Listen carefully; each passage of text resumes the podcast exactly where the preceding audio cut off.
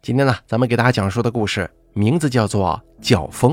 本故事作者洛赛克由大凯为您播讲。很久以前，云贵地区有个李家镇。这天清晨，李家镇外的一条依山靠河的大路上，一架花轿走得特别急。虽然跟着唢呐乐班，却没有吹拉敲打，一行人静悄悄地匆匆赶路。领着花轿前行的是个中年管家，身边骑马的就是新郎刘举人了。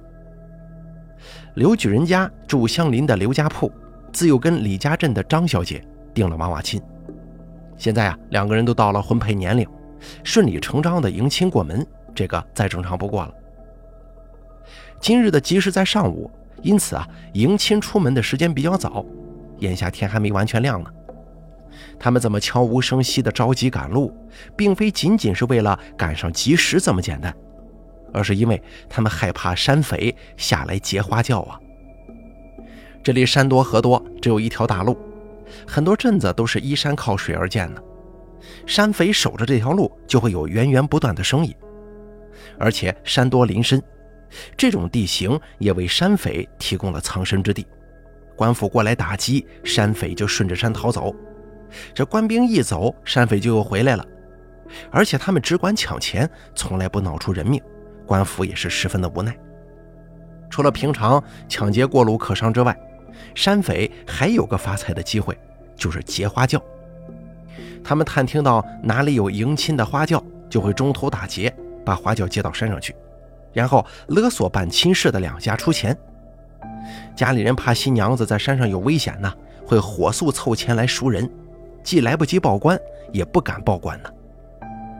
不过这里有个问题，如何保证新娘子在山上不会受到侵害呢？原来啊，这边有一个古老的习俗，那就是新娘子上花轿之后，要由当地最有名望的老人亲手在轿门上贴上红色封条，然后在封条上写八个字的吉利话。这八个字啊，全是临时想的。比如今天这顶花轿封条上写的是“大吉大利，珍珠碧玉”八个字，一直到新郎家，新娘下轿，再由新郎亲手撕开封条。传说新娘出嫁的时候，百鬼拦路沾喜气呀，封条呢可以避免新娘被鬼气沾染，因此有了这个习俗。而没想到，这个习俗后来居然成了山匪跟当地人的交易默契。因为这封条往往贴得很结实啊，没有人去动的话是不会损坏的。而字是临时写的，字体和内容很难伪造，因此轿封完全值得信赖。只要封条没动，那就说明新娘子是安全的。上山赎人的家属就可以放心交钱，再把花轿抬回去。也正因为山匪重视结花轿，本地人结婚大多偷偷的进行，提前不声张，只有两家人知道。一直到新娘子进了镇里，安全了，哎，这才开始吹吹打打，同时派人去通知亲朋好友赶来赴宴。山匪这个时候知道信息也已经晚了，因为他们是不敢进镇子的，那里有捕快呀，青壮年也比较多。而这次刘举人的迎亲也不例外，他们悄悄地摸黑而来，现在天还没全亮，已经走了一大半的路，看来这次可以一路平安了。就在这个时候，路旁的山上忽然传来了呐喊声，几十个山匪冲到路上，舞刀弄枪，抢了花轿就往山上跑。刘举人虽然带着几个随从，但是山匪人多势众，抵挡不住啊。刘举人惊慌过后，也只能自认倒霉，赶紧让人通知两边亲属，准备银两上山赎人。话说张小姐的父亲原本也是举人，做过本县教育。那张家呢，也算是书香门第，只是张父去世的早，家道中落，如今只剩寡母。听说女儿被劫，急得差点晕过去，翻箱倒柜也只翻出了几十两银子。刘举人知道这点钱不管用，一边安慰岳母，一边让自家赶紧准备银子。刘举人家这边啊，家道殷实，管家很快就凑出了二百两银子。因为山匪平时劫花轿要价大多一百两到二百两不等，要看成亲双方的家境怎么样了。刘举人估摸着二百两应该足够赎人了，就带了几个随从，又请了几个乡邻中热心的青壮男子一起上山赎人。这一来呢，人多壮胆气呀；二来抬轿下山比上山难，多几个人可以换换手什么的。中午时分，一群人上了山，山匪头目草上飞已经带着人在半山腰等着了。有个负责瞭望的山匪见没有官府的人跟着，就对草上飞打了个手势。草上飞满意的点了点头，冲刘举人一拱手：“刘举人，今天是你大喜的日子，兄弟们也跟着沾沾喜气，你可千万别见怪呀。”刘举人只得拱拱手，让人把银子拿出来，说道：“大当家了，这是给你跟兄弟们的喜钱，请笑纳。我家的花轿呢？”草上飞看见银子之后，一挥手。两个山匪飞奔到远处的一个隐秘的山洞中，把这花轿就稳稳当当的抬出来了，抬到了双方面前。曹尚飞刚要去抓银子，忽然听到管家惊呼道：“轿风，轿风啊！”大伙闻言看去，都是大吃一惊。只见那两条轿风竟然从中间断开了，因为轿风跟花轿都是红色的，不仔细看，一时竟然没能发现呢。刘举人又惊又怒，指着草上飞就骂呀：“好你个贼子！你勒索钱财也就罢了，竟然还欺负到我头上来了！我跟你势不两立！”草上飞也是大吃一惊啊，他劫花轿不是一回两回了，从来没出过这种事儿，就赶忙问那两个抬轿的山匪：“你们俩抬轿的时候，可被树枝什么的刮到过呀？”两个山匪也知道事态严重啊，连连喊冤。哎呦，我们从山下抬上来的时候，一直走的是没有树木的路，从山洞到这儿也没有什么树木，都是咱们常走的熟路啊，哪里会出这种差错呢？刘举人忍不住就骂：“曹尚飞，你这里几十号人，定是哪个人见色起意，干下这等恶事，你还敢狡辩呢？”曹尚飞拔出刀来，指着手下怒声喝道：“是谁负责看那个山洞的？是谁呀？”众人都看向了一个十分瘦弱的山匪，那山匪战战兢兢地说：“哎，不，不是我干的。”曹尚飞恶狠狠地说：“是与不是，我回头跟你算账。”他转过头来，冲刘举人一拱手：“刘举人，不管是不是我手下干的，花轿在我手里破了轿风，我无话可说。花轿你抬走吧，钱我不要了。”这曹尚飞当然不是发善心呢。他知道，如果以后还想干绑票这一行，那规矩就必须要遵守，否则以后他抢了花轿也没有人来赎了，直接报官跟他拼命，他也就要饿死了。他一挥手，两个手下抓住那个瘦弱的山匪，一群人飞奔上山，不见了踪影。就在这个时候，轿子里传出了哭泣声。张小姐一定是听见了外面说的话呀，她一边哭一边说。夫君呐，没人碰过我，真的，我对天发誓。刘举人脸色铁青，挥了挥手说：“各位受累了，帮我把花轿抬下山吧。”众人只得七手八脚地抬起轿子，走了许久，才下山上了大路。正要抬轿往前走的时候，刘举人忽然举手示意：“各位乡亲们受累了，随我把轿子送回李家镇吧。”轿子里的张小姐闻言，放声大哭。哭着哭着，忽然就没了声响，估摸着是哭晕过去了。众人面面相觑，管家叹了口气，让随从们抬轿，乡邻们只好跟随着，一路把花轿抬回了李家镇张小姐家门口。此时已经是黄昏时分呐，李家镇全镇都知道出事了，花轿被劫，轿风被破，人们围在张小姐家门前，张小姐的母亲已经哭成了泪人。把女儿扶回里屋，跟刘举人商量该如何是好啊。刘举人眼圈发红，开口就说：“此事只恨山匪无德无信，我跟他们势不两立。我已经让管家去官府鸣冤了，必要报仇。只是还望老人家见谅，遭此横祸，实属不幸。我刘家世代清白，父母宗族是绝对不会允许我再娶小姐过门的。我这里有二百两银子，本来是为赎小姐准备的。”就都留给您和小姐吧。张小姐的母亲见刘举人心意已决，也不再勉强，但断然拒绝了他的银子。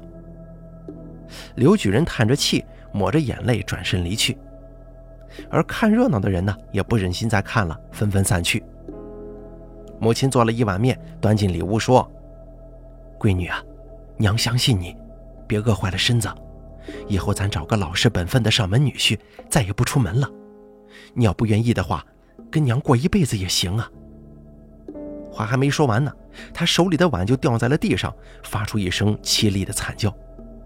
左邻右舍听到叫声，纷纷跑过来，看到了悲惨的一幕。张小姐穿着大红的嫁衣，盖头都没掀开，已经在里屋悬梁自尽了。而此时，知县也接到了刘举人的状纸，正在头疼剿匪的事儿。忽然有人来报说，结花轿的张小姐悬梁自尽了。张小姐的父亲做教育的时候，算是知县的下属，而张小姐又是结案的受害人。于公于私，知县都觉得自己不能不去看看呢。知县带着仵作到了现场，张小姐的尸体已经被邻居们抱了下来，放在床上了。她母亲已经哭不出来了，呆呆地坐着，形同枯木。仵作验尸之后，确认是自缢身亡。知县也觉得十分悲凉，对张小姐的母亲说：“大嫂啊，不要过于悲伤嘛，有什么难处，您只管讲。”母亲忽然抬起头来，一把抓住知县的袖子：“大人，请找稳婆为小女验尸。小女教风虽然破了，但是我相信她说的，我不能让她背着污名走啊。”知县叹了口气，让仵作把稳婆找来。很快，稳婆到了。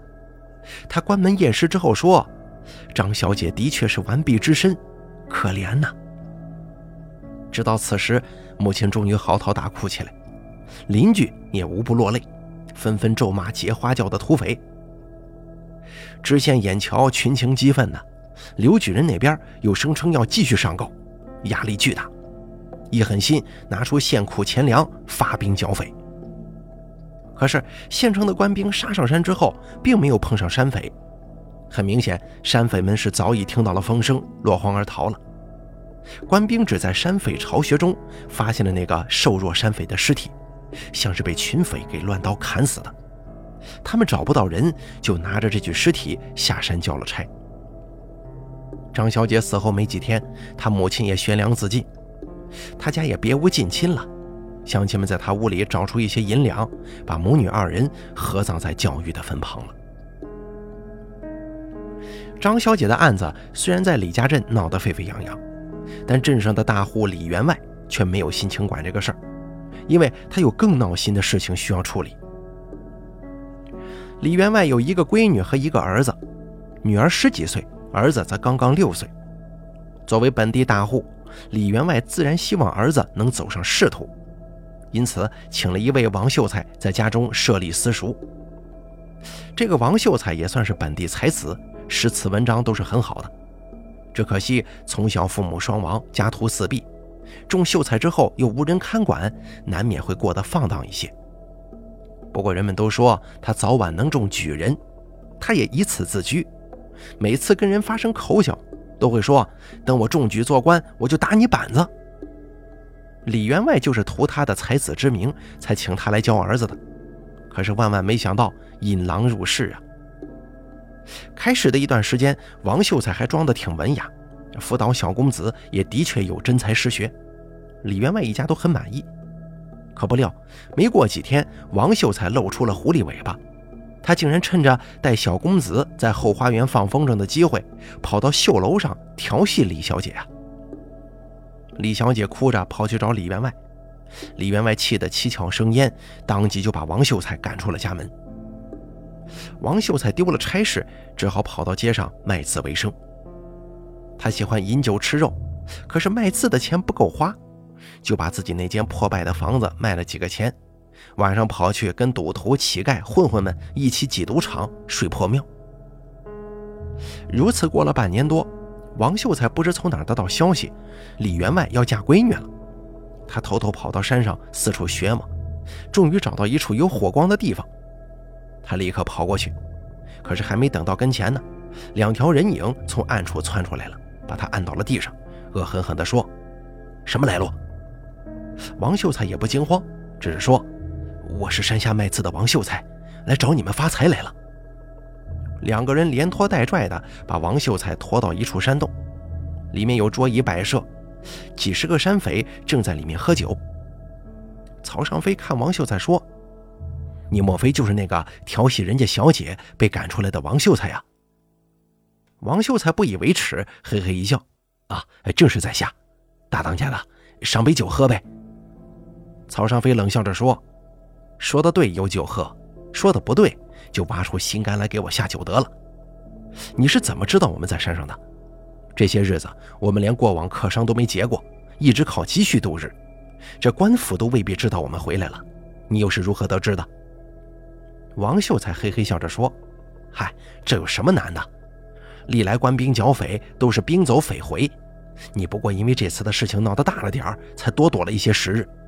我穷得很了，也时常上山来采一些草药蘑菇去卖。”山上有人活动的痕迹，我怎会不知啊？曹尚飞点了点头说：“我放哨的弟兄确实看见过你采药，知道你穷得要死，懒得搭理你罢了。你今天找上门来，又是为什么？”王秀才说：“大当家的为了安全，这些日子没做买卖，想来这积蓄花掉了不少吧？我呢，也是穷则思变，我来跟大当家的谈笔买卖。”曹尚飞诧异地看着他说。什么买卖？王秀才说：“我听到风声，这几天呢，李员外要嫁闺女了，具体哪天还没定，但是我会帮你弄清楚准确的日子。不过这赎金嘛，我要三成。”曹尚飞看着几个探子，他们都羞愧地摇头，显然没听到过这个消息。山下几个镇里，自从听说了张小姐的惨案之后，这接亲呐、迎亲呐，更加谨慎了。他探听不到风声。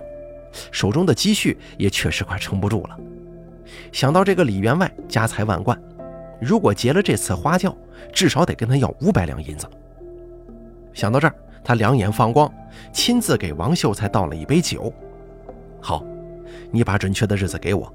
不过这三成有些多了，分你一成吧，毕竟也得靠我们打打杀杀嘛。王秀才拿着杯子旋转着说：“两成吧。”这几天呢，我要天天守在李家门口，还不能被人发现。你的兄弟们谁能做得到啊？你的人偶尔进城买点东西还行，如果是形迹可疑，万一被抓到官府去，只怕你们呢要被一锅端了。我就没事啊，人人都知道我无家可归，在附近哪个门洞待着，就算被怀疑也没有任何凭据嘛。曹尚飞想想也有道理，当下两个人达成协议。为了防止曹尚飞翻脸，王秀才还让曹尚飞用山匪祖师爷的名义发下毒誓，这才欣然离山的。此后数天，王秀才果然白天找地儿睡觉，晚上盯着李家大门。终于有一天凌晨，一伙人抬着花轿悄悄地来到李家。李小姐上轿之后，有个老人提笔写下轿封。此时，王秀才早已悄然离开了。他用最快的速度跑到山脚下，点起了一个火把，冲山上晃了晃。山上的火把也跟着晃了晃。王秀才熄灭火把，很快山匪也来到了山脚下，跟他会合，并埋伏了起来。只是一会儿功夫，一行人抬着花轿在黑暗中快速地从大道上走过。曹尚飞打了个呼哨，山匪们冲上大道，一阵混乱过后，将花轿抢上了山。曹尚飞临走的时候喊道：“不许报官，保你新娘平安无事。让人拿五百两银子来赎，少一个子儿也不行。”这次迎亲的人不少啊，山匪们也受了点伤，但心情都是兴奋的，只等着李员外拿钱来赎人了。曹尚飞吸取上次的教训，先检查了一下轿风，确认完好无损之后，再让两个山匪抬进了隐蔽的山洞。自打上次出事之后，曹尚飞就定了新规矩：再结花轿就要让两个人看着，谁也不许靠近山洞，互相监视。天蒙蒙亮的时候，果然又有一群人匆匆上山了。曹尚飞带人去接，而王秀才呢，早就躲起来了。他还要在镇里混，可不能露出面来。半山腰上，双方一打照面，都是一愣啊，真是冤家路窄呀！曹尚飞万万没想到，这次上山来的竟然还是刘举人跟他的管家。刘举人也没想到曹尚飞又回来了，他还以为是新来的山匪呢。双方见面说不上分外眼红，倒也着实有些尴尬呀。曹尚飞一拱手说：“刘举人，真是有缘呐，怎么又是你啊？”刘举人没好气地说：“我娶两次亲，你结我两次，咱俩上辈子有仇吗？”曹尚飞说：“上次事出意外，实在是对不住啊，但我也守了规矩，杀了兄弟。你报官让知县剿匪，我东躲西藏这么久，这事咱俩算是扯平了，一码归一码，怎么样？你钱带来没有？”刘举人一挥手，管家打开箱子，里面五百两白银闪烁着光芒。曹尚飞十分满意，打了个呼哨。不一会儿，那两个藏在远处的山匪抬着轿子出现在了山上。不过那两个人走得很慢，磨磨蹭蹭的。曹尚飞不耐烦的又打了个呼哨，此二人这才加快脚步的。到了跟前之后，那两个山匪立马跪倒在地，语无伦次的说：“大当家的，这这轿风又……不用他俩说，大伙也都看见了，两条轿风都已经断开了，简直就是触目惊心呐！”曹尚飞的脸上青一阵红一阵。指着两个山匪说不出话来，刘举人怒发冲冠，指着曹尚飞骂：“曹尚飞，你简直欺人太甚呐！我跟你拼了！”他身边的随从抽出身上带着的刀枪，一拥而上就要拼命。曹尚飞自知理亏呀，见对方人人激愤，动起手来一时难以全胜。又见有人飞跑下山，这显然是要去告官呢。万一拖到官兵来了，那可大事不妙。当下大喊一声：“撤！”一群人落荒而逃。刘举人带人抬着花轿下山之后，众人都看着他，不知道这回该往哪抬呀。此时在山下等着的李员外也得知了轿风破掉的消息，他不说话，只是铁青着脸看这个刘举人。众目睽睽之下，刘举人十分为难啊。他有心继续把花轿往家里抬，但上次轿风破了，自己坚决不要张小姐。这回没个说法，如何堵住悠悠之口呢？可如果像上次那样退婚，李员外可不像张小姐家那样好打发呀。正在左右为难之际，忽然听见扑通一声，有人惊呼：“哎呀，不好了！李小姐跳河了！”众人大吃一惊，才知道李小姐已经冲出花轿，几步奔下大路，跳进了河里。抬眼看去。一身大红喜服的李小姐在水中浮浮沉沉，已经被冲出去很远了。李员外捶胸顿足，大喊救人。众人有的沿着路向下游飞奔，有的跳下水去追。这里依山靠水，人人水性都不错，但怎奈事发突然呢？等人们赶到下游的时候，李小姐早已不见踪影，只有一块红盖头挂在了水草上，被人们找回来了。后来，李员外又雇了很多船只在河上搜寻，只是大河茫茫，尸骨也无处可寻。喜事突变丧事，两家人都悲愤万分，联名上告到官府里。知府十分担心这个匪患会影响自己的前途，也是大怒，申斥知县办事不力，让他戴罪立功。这次剿匪不像以往只有县城官兵，知府从周围各县调集了上千名官兵。知县憋着一口气呀，亲自带队把附近的山团团围住，大肆搜剿。山匪们自知这回闯下大祸，被抓后绝无生路，甚至千刀万剐也说不定啊，因此都是拼死顽抗。但怎奈官兵人多势众，尽皆诛杀，不留活口，却唯独不见了曹尚飞。不过剿匪已经成功，知县随便挑了具尸体，说这就是曹尚飞，带着官兵回去庆功领赏了。原来啊，官兵剿匪的风声传到了王秀才耳朵里，他连夜上山找到曹尚飞，告诉他这回啊剿匪声势浩大，躲在山上有死无生。曹尚飞听从了王秀才的计策，抛下群匪，化妆成流浪汉，跟着王秀才躲进那些乞丐混混里。曹尚飞平常极少露面，此时又化了妆，居然无人认出他来，也因此躲过一劫。山匪团伙覆灭，老巢被烧。曹尚飞多年的心血全没了，他咬牙切齿啊，但是又感到大惑不解。以前我接过许多次花轿，都是钱到人走，从无差错，怎么这两次会如此倒霉呀？不但折了兄弟们，江湖上的人也都说我曹尚飞无信无义，以后再也拉不起队伍了。王秀才沉吟一阵，说道：“本来事已至此，追究已经没有意义了，但我确实得到一些线索呀。”曹尚飞愣了一下：“你快说，什么线索？”王秀才说：“这群混混当中啊，有一个叫壁虎的，是个小贼。之前有一次，他跟我喝酒的时候喝醉了，就吹牛他技术高，偷走女人的肚兜，女人都发现不了。我说他吹牛，他情急之下就说，有人把守的花轿，他都能把轿封给撕开。但酒醒之后，他又死活不承认自己说过这个话。”听到这儿，曹尚飞咬了咬牙，眼睛里闪过一丝凶光。当天夜里，王秀才说带壁虎去喝酒，壁虎高兴地跟着王秀才走了。走到僻静之处，被从后面尾随的曹尚飞一掌打晕。而当他再醒过来的时候，已经在山匪的巢穴里了。这巢穴被烧了一遍，到处焦黑，还有几具烧焦的山匪尸体，脑袋都被官兵砍走去请功了。壁虎哪里见过这等人间地狱呀？当时就吓尿了。曹尚飞又在他腿上捅了两刀，他就惨叫着交代了。原来壁虎知道山匪经常打听风声的地方，于是故意走漏了刘举人跟张小姐迎亲的时间。当花轿被抢上山之后，他又在那个瘦弱匪徒的看管之下，用自己偷东西的技术偷偷溜进山洞，破坏了轿风。曹尚飞恨的是牙根直痒痒啊！你走漏风声在前，破坏教风在后。你是跟刘举人有仇，还是跟张小姐有仇啊？你的仇是报了，可老子却被你害苦了。